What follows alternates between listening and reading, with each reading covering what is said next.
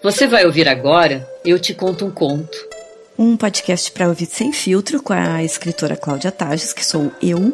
E eu, a psicanalista Diana Corso. A cada semana, uma surpreende a outra com um conto diferente.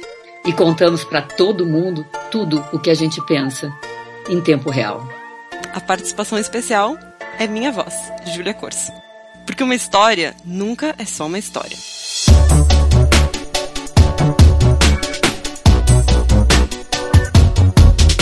Eu acho que é uma tortura extra que eu gosto de ler o conto enquanto vocês estão contando para ver se vocês estão pegando todos os detalhes. Louco. Ah, se tu tortura as duas. ok. Assim eu torturo as duas, é. Ok, vai lá, Cláudia. Bom, uma mulher trabalhava num banco. Um dia voltando do trabalho, ela viu na vitrine de uma loja um casaco de pele de raposa vermelha. E deu um crush na hora, assim, ela ficou enlouquecida, foi a coisa mais linda que ela já tinha visto na vida dela. Importante dizer que era uma época em que as pessoas usavam pele sem o menor problema com isso, sem nenhum, nenhum dilema ético, né?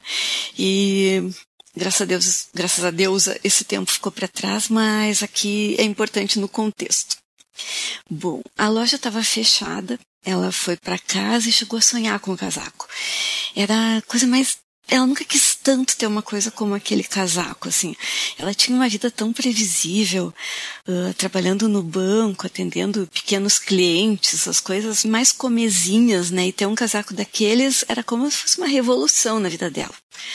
Aí no dia seguinte, no intervalo do trabalho, ela foi até a loja e experimentou o casaco. Ficou maravilhoso. A vendedora falou: Ai, não é que eu queira puxar a brasa para o meu assado, mas realmente parece que foi feito para você. Ficou linda com esse casaco. Só que custava cinco vezes mais do que ela podia pagar. E não teria como comprar. Então a vendedora combinou de fazer em cinco vezes com ela. Quando ela pagasse três prestações, ela poderia levar o casaco. E ela ficou, fez as contas atrasaria a prestação do carro, venderia as férias, comeria menos, o que era até bom porque ela estava, acho que estava engordando mesmo, estava precisando emagrecer. Ela aceitou o trato. E a partir daí, todas as noites ela saía do trabalho e ia para a vitrine da loja ver o casaco. Era o que animava ela, a única coisa que deixava ela feliz na vida. Ela imaginava como ela seria admirada quando ela passasse com aquele casaco pela rua. Mas mais do que isso, ela gostava de uma sensação interna, assim, uma coisa de ela se imaginar com o casaco, ela feliz com ela. É, tinha menos a ver com o olhar do outro do que com o que ela uh, sentia com aquilo, assim, era íntimo, né? E ela andava tão animada que ela começou até a correr, nunca tinha feito exercício na vida. Logo ela estava correndo duas horas por dia e logo mais do que isso. E ela gostava de correr na cidade, mas o que ela gostava mesmo era de correr na volta de um bosque, de uma floresta, que imagina uma floresta da Tijuca, assim, ela gostava de estar ali.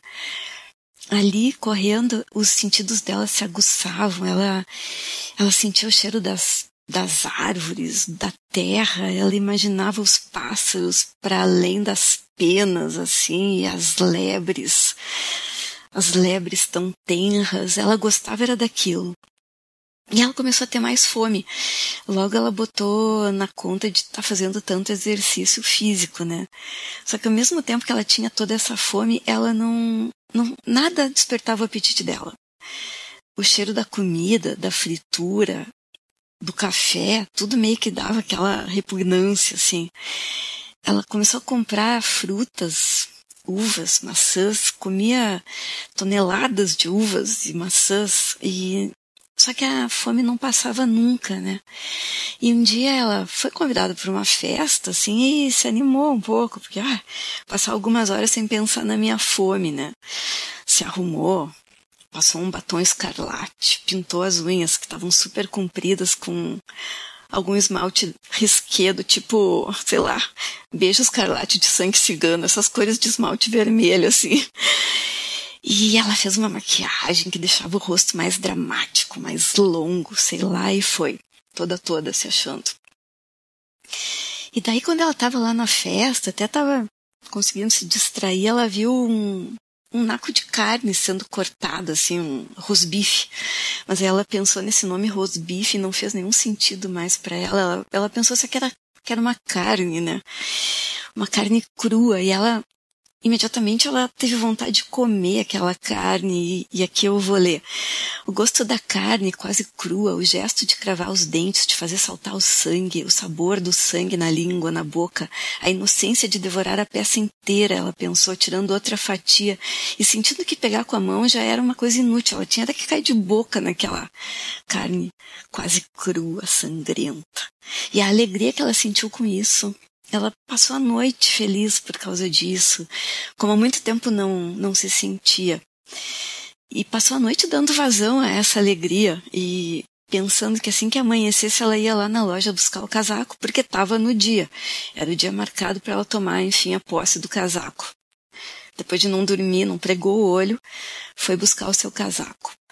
E aí ela experimentou e se viu no espelho e levantou a gola em volta da cabeça e quase não reconheceu o próprio rosto. Ela estava magra, assim, estava tava diferente. E ela botou o casaco e já foi saindo rápido, porque assim, o medo dela era que não desse tempo de controlar o impulso de botar as mãos no chão e sair correndo, sentindo a pele de raposa vermelha como se fosse parte dela. E daí aqui eu leio. Foi difícil entrar no carro e dirigir até a entrada da floresta. Quando ela abriu a porta do carro, saltou sobre as patas, finalmente livre, sacudindo o dorso e a cauda, farejando o ar, o chão, o vento, uivando de prazer e de alegria, e assim ela desapareceu, embreando-se rapidamente para sempre na profundeza da floresta. E é isso. Diria Pincolestes, que eu nunca li. É que é, né, tem a loba, né, que nós somos essa loba indômita, né, que foi domesticada, etc, etc, etc. Tô aqui meio quieta, né, porque... Impactada. Impactada, né, e, e conseguiu, Cláudia Tages. Consegui. É, porque... porque eu acho que a ideia da devoração é uma coisa que é muito forte para nós a ideia de devorar e ser nós, devorado. Nós, psicanalistas? Para nós, mulheres, uhum, eu acho. Uhum. Essa coisa, porque eu fico pensando, né? Eh, a gente é sugada quando amamenta, a gente tem uma, o sangue no nosso cotidiano, a gente menstrua, a gente pare, tem a menarca que começa, o sangue que, que marca o nosso tempo, né? Então isso eh, nos, nos, conecta com uma espécie de essência corporal que, é, de que, que faz com que. Eu, eu, eu creio que não tenho dúvida que isso foi escrito por uma mulher. Eu ia te perguntar. Eu sei que eu sabia que tu ia fazer essa pergunta. eu ia te perguntar, tu tem certeza? Posso perguntar para os universitários? É, não, ainda não. Enfim, é, é, eu acho que também tem alguma coisa de animal no próprio desejo, né? Que a gente sempre deseja muito uma coisa e e, e, e, sabe que de alguma forma, se a gente se entregar para o nosso desejo, a gente vai ser consumida por isso. Né? No fim das contas, todo desejo é uma espécie de crack, né? Que só que a gente não chega nesse ponto porque a gente busca uma, uma plenitude naquilo que a gente deseja, que se a gente atingir aquilo que a gente deseja, vai ser um orgasmo cósmico com, com a nossa identidade. Nós vamos nos tornar e ser e sentir tudo aquilo que a gente quer. Então, eu acho que nesse conto, a pele de raposa se transforma num orgasmo com o próprio desejo, num, num craque que te leva para uma viagem terminal até tu te tornar o próprio desejo, assim, né? Então, sei, ponderações malucas. Eu, para mim, assim, eu quando eu li esse conto, eu senti exatamente isso que a Diana falou, assim, essa coisa do desejo que te consome até a tua felicidade, ou não. Até o teu fim, né? Até o teu fim. Então, a Diana Corte estava certíssima. Esse conto foi sim escrito por uma mulher, Teolinda Gerson, uma portuguesa, uhum. que é eu não conhecia, incrível e maravilhosa. Tu me mandou esse conto faz dois dias e desde então não foi a única coisa dela que eu li, porque foi uma amor à primeira vista, amor à primeira, uhum. à primeira linha. Teolinda. Teolinda Gerson. Uhum, uhum. Amor à primeira leitura. é, tem algo aí. É, é uma autora um pouco de mais idade, ela tá viva, mas ela está com 81 anos já.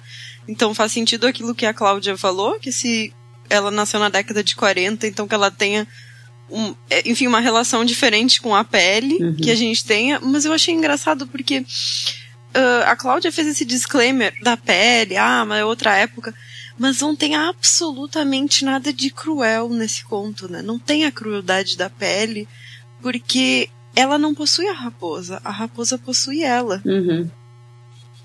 Então não é como se uma raposa morresse para fazer o casaco. Não, uma raposa nasce, uma raposa toma ela para possui ela através do casaco.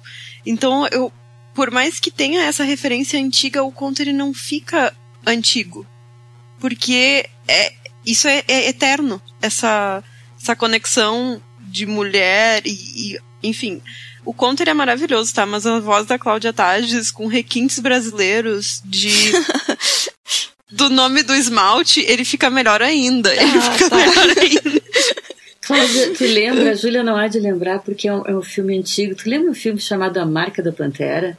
Cat People, Natália, na, Anastácia Natasha Kinski. Kinski, exatamente. É, isso. Uma mulher que, que se, trans, se transmuta uhum. em pantera, ela vai consumindo o seu, o seu, uhum. o seu amante, né? Sim, sim, é, eu não tinha me lembrado, mas sim. E tinha uma música maravilhosa do David Bowie. Não, o filme é, é perfeito. Adorei, Como é era o é. nome do filme em inglês? Cat? People. Cat People. Uhum. Era, né? Uhum. Não sim, sei, não me lembro. Né? É, eu acho que, acho que sim. Agora eu não tenho que certeza. em português foi traduzido por A Marca da Pantera.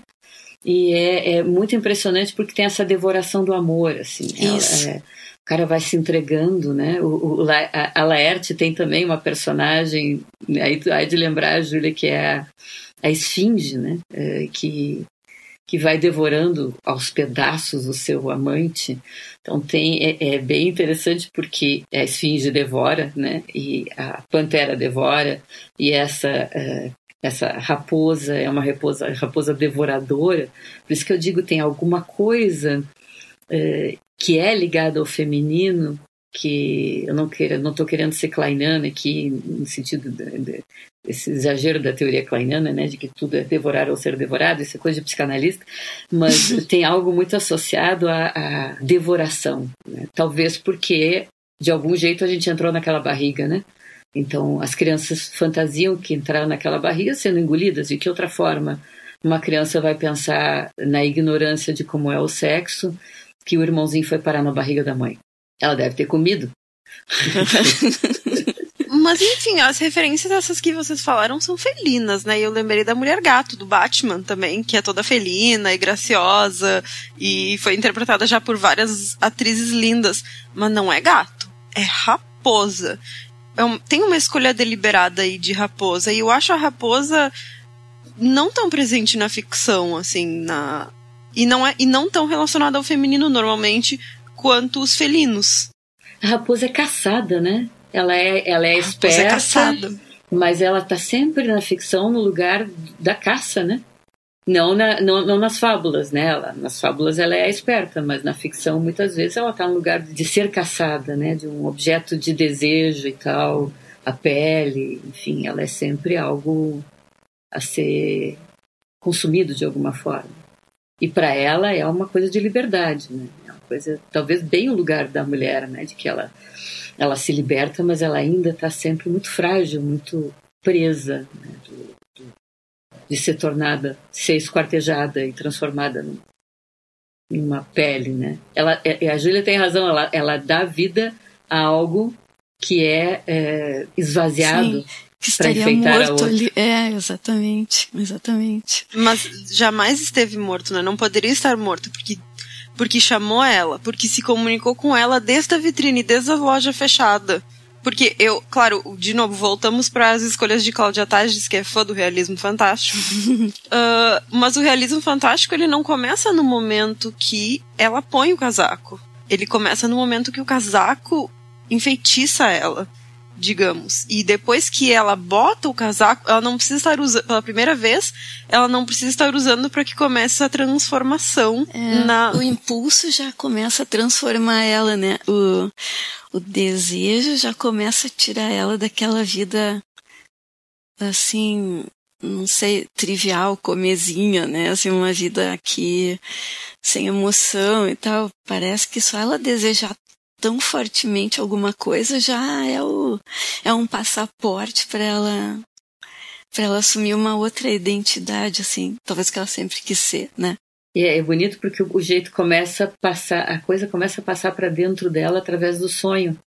Ela olha ela fissura e aí ela começa a sonhar. E no sonhar entra para dentro dela e começa a produzir uma transformação nela uh, em que é, realmente, ela vira antes mesmo de comprar. A pele é só o, o último momento. Não sei se vocês é, conhecem um, um, texto do, de Julio Cortázar que chama Axolotl. É, axolotl são os peixinhos que têm patinhas. Acho um tipo de peixe muito estranho, uhum. são muito bonitos. Eles têm um peixinho branco que tem uma espécie de patinhas e um, né? E um sujeito começa a ir visitar esse peixe no aquário todos os dias.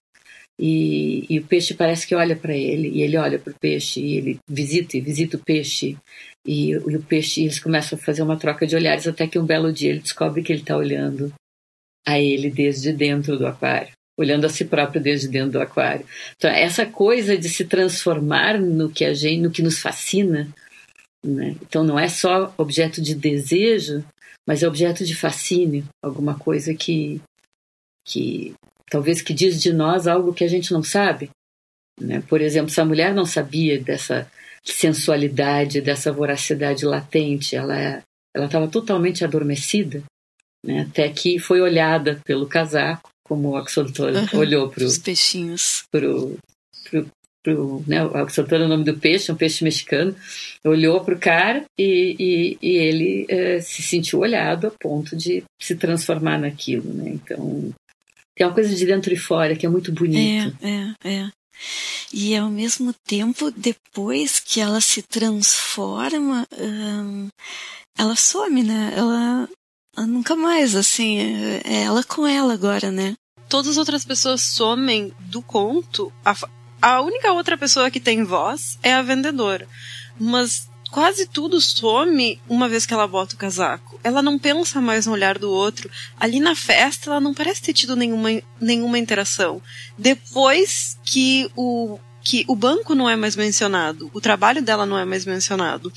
Só o que é mencionado é o casaco e ela. Uma relação dupla dela e do casaco que ninguém mais. As palavras da vendedora, por mais que a vendedora tente cantar ela, ah, mas ficou perfeito, ela não precisava ouvir isso, ela sabia que aquele casaco tinha feito, sido, sido feito para ela. Eu, eu, fiquei pensando por que é, essa coisa, talvez esse delay, né, de, de essa coisa de ter que esperar três prestações para poder chegar, talvez para dar esse tempo de construção e de transformação e essa ideia, ela, como diz, eu não sei se faz parte do conto, mas faz parte da narrativa da Cláudia, que ela teve que atrasar a prestação do carro, ou seja, como se todos os ah, outros. Ah, faz parte do conto. Uhum. É como é, ela pensando que como é que ela teria aquilo que ela desejava tanto, fazendo alguns sacrifícios, né? Na verdade, não é sacrifício, na verdade, que tudo São fica escolhas. pálido uhum. frente a esse objeto total que eu vou me transformar.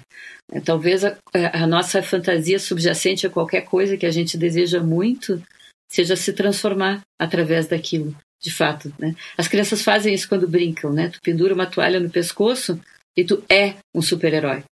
É quase como se ela soubesse que ela não que nada daquilo ia importar depois, que uma vez que ela botasse a mão no casaco, ela não ia mais pagar nem o carro, nem as outras prestações, Sim. nem voltar pro banco e ela ia ser completamente transformada e nada daquilo ia importar. E se fosse na vida real, assim, a que que isso equivaleria? A um amor que tu acha que precisa dele, e daí quando consegue, talvez, sei lá, é mais uma questão tua do que do outro. É uma boa ideia essa, essa, essa Cláudia, porque a paixão, uh, esse momento toxicômano do amor, uh, ela é, ela é bem isso. Ela é essa ideia de uh, de que essa pessoa é tudo o que eu queria e do lado dessa pessoa eu vou ter tudo o que eu esperava e, e quando eu estiver com ela nós seremos plenos e que essa pessoa é o que, que diz um, um apaixonado fulano fulana é perfeito perfeita que é uma moda de ser tudo perfeito quer dizer essa pessoa é absolutamente tudo que eu desejo. Ninguém é. Aí começa o Essa problema. pessoa, pessoa é minha vida, a gente fala. Inclusive em espanhol também. a gente uhum. chama as pessoas de mi vida. Uhum. Eu acho que em português não se faz muito isso, mas é, um, é muito sintomático, sempre achei. Mas isso não, não é uma é, história é, de amor. Né? paixão. Tantas histórias de mulheres é uma história se apaixonando. de desejo. É uma história de desejo. Mas no meio de tantas mulheres se apaixonando por homens, nós temos uma mulher que se apaixona por liberdade, por solidão. Por isso que ele é único. Por correr sozinha, desacompanhada. Nossa, muito além das mulheres que correm com lobos. E as mulheres que correm sozinhas, de quatro peladas, na floresta. É que talvez essa é uma ideia interessante mesmo, Júlia, eh, de, de pensar que uma mulher possa uh, se bastar com, com, com seu corpo, se bastar com a sua existência, essa coisa de se transformar nesse objeto de fato, talvez seja um objeto autônomo mesmo, um objeto, um ser autônomo, um ser que não, claro, se transforma através desse objeto total, que é o casaco de peles, como às vezes a gente espera da paixão, que é esse objeto total que nos transforme em alguém pleno, como a gente pode esperar do crack ou, ou da cocaína, ou, né, que, alguma coisa que nos ofereça uma plenitude. Eu acho que a realização de desejo plena a fantasia da realização de desejo plena, porque ela não existe, a não ser no instante que a droga faz efeito ou que a droga da paixão está fazendo efeito. É, é, esse é uma ideia justamente de, eu insisto, de plenitude, é de um ser total que não precisa de nada, porque quando é total é porque tu tem tudo e o que tu precisa para ser tudo. Né? Então é, essa, eu colocar a mulher nesse lugar de plenitude sem que seja apaixonada por um homem é interessante, ou, ou pelo filho, é, é, interessante mesmo. Talvez esse seja o segredo do, é, do, do, do, sucesso da píncola é, e, e, de todas as, as variantes da píncola estes, né? essa ideia de uma mulher plena no seu corpo, é, não se oferecendo como objeto, mas vivendo o seu corpo em si. Isso talvez seja o grande aprendizado que as mulheres têm tentado fazer, que é sentir o seu corpo. Naquela descrição dela se preparando para a festa, tem uma. A gente fala aqui, falamos já, vamos voltar a falar muito. O que é literatura feminina? O que é literatura escrita por mulheres? Uma um, uma descrição de uma mulher se arrumando para uma festa, escrita por uma mulher, tem uma beleza, tem uma, é uma coisa tão linda de se ler é uma coisa tão. Eu tô tão cansada de ler homens de escrever, que descrevem mulheres assim como quando a gente se vestisse o, o, o casaco passou no seu seio. Tudo passa no seio. O seio pensa, o seio fala, e os seus mamilos fizeram isso e fizeram aquilo, e apontaram para o lado e apontaram para o outro. E aí ela, ela tocou no próprio corpo. Vocês lembram de como um homem descreve uma mulher se, se arrumando para uma festa? Ela tocou no próprio corpo e sentiu cintilar o desejo. Não sei, é uma coisa toda erótica. Enquanto isso, ela tava ela se arrumando para aquela festa, pintando o batom de vermelho. Ela tava numa power. E o batom fazia a boca. É, é uma coisa de, de, de não aparecer o batom vermelho. É uma coisa do batom transformar a boca. Revelar é, é, o que tem dentro. É, mas é um sentimento de dentro. A boca se faz, a boca do batom as unhas se fazem. Como é que é o nome do. do, do a, a Risquei vai gostar da proposta, Cláudia. Como é o nome do esmalte? Alguma coisa como sangue cigano.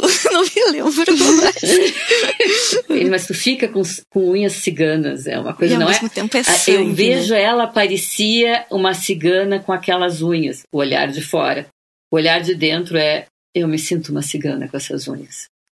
Né? Eu sinto a minha boca carnuda. É uma power trip. É, eu sinto o vermelho. Eu sou esse vermelho. Eu sou esse vermelho. E é isso que a gente sente quando a gente está se arrumando. A gente não sente os mamilos, a gente não sente a sedução.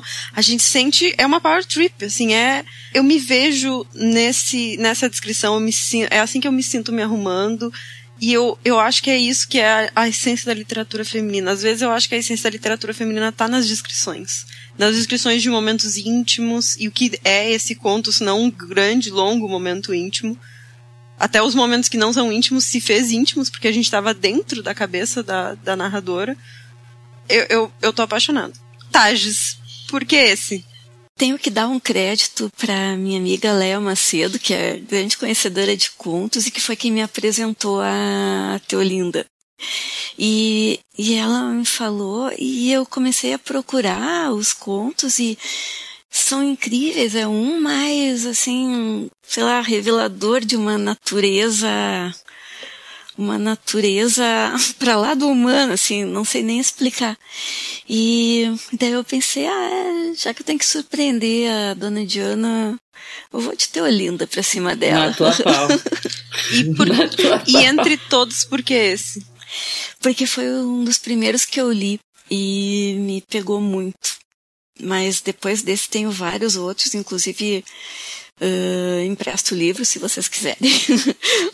A gente poderia fazer nosso podcast só, só sobre, sobre a Teolinda. Tem tantas autoras que mereciam um podcast. É, mas isso que vocês estavam falando, essa coisa da descrição, sempre que eu penso em trazer contos escritos por mulheres é, para nossa. Estou procurando agora loucamente contos e mais procurando que encontrando. É, os contos escritos por autoras mulheres, eles são tão abstratos eles são tão. É...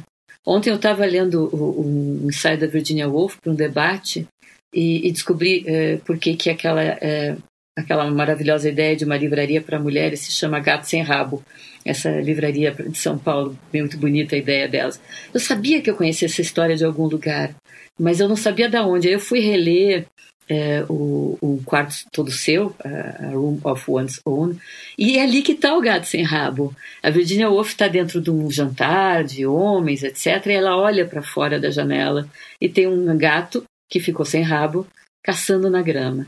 E ali começa um fio narrativo que é desse, desse inusitado, desse, dessa percepção minimalista da onde emanam coisas imprevisíveis. Então, é, narrar aqui voz de mulheres ou vozes de escritas, escritas por mulheres vai ser um desafio para nós, porque a gente vai ter que saber narrar o abstrato. Eu discordo.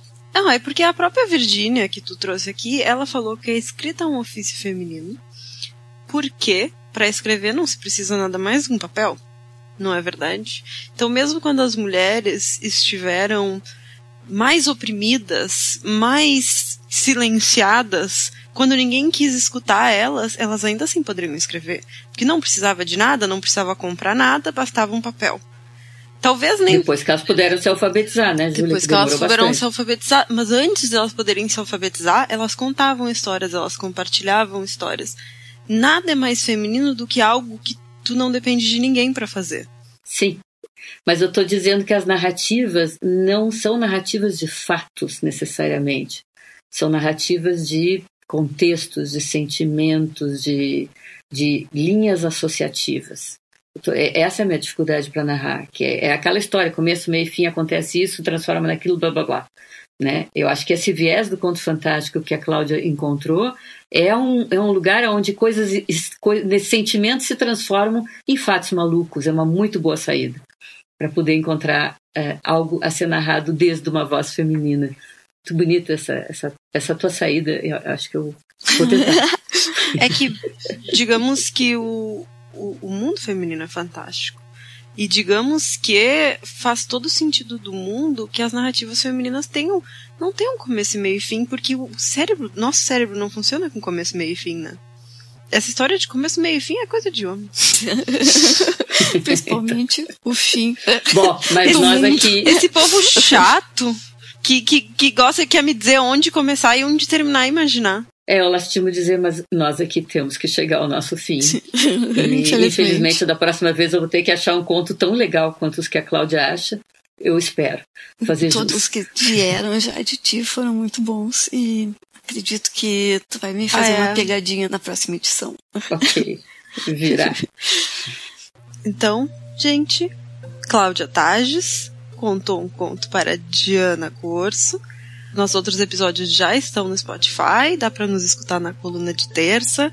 Para saber mais informações sobre os episódios, dá para me seguir lá no Instagram, @imperatrizjuk ou arroba Diana Corso ou arroba Cláudia Tages e arroba coluna de terça. Pessoal, até a semana que vem. Até a semana que vem. Até a próxima, se ninguém aqui virar raposa.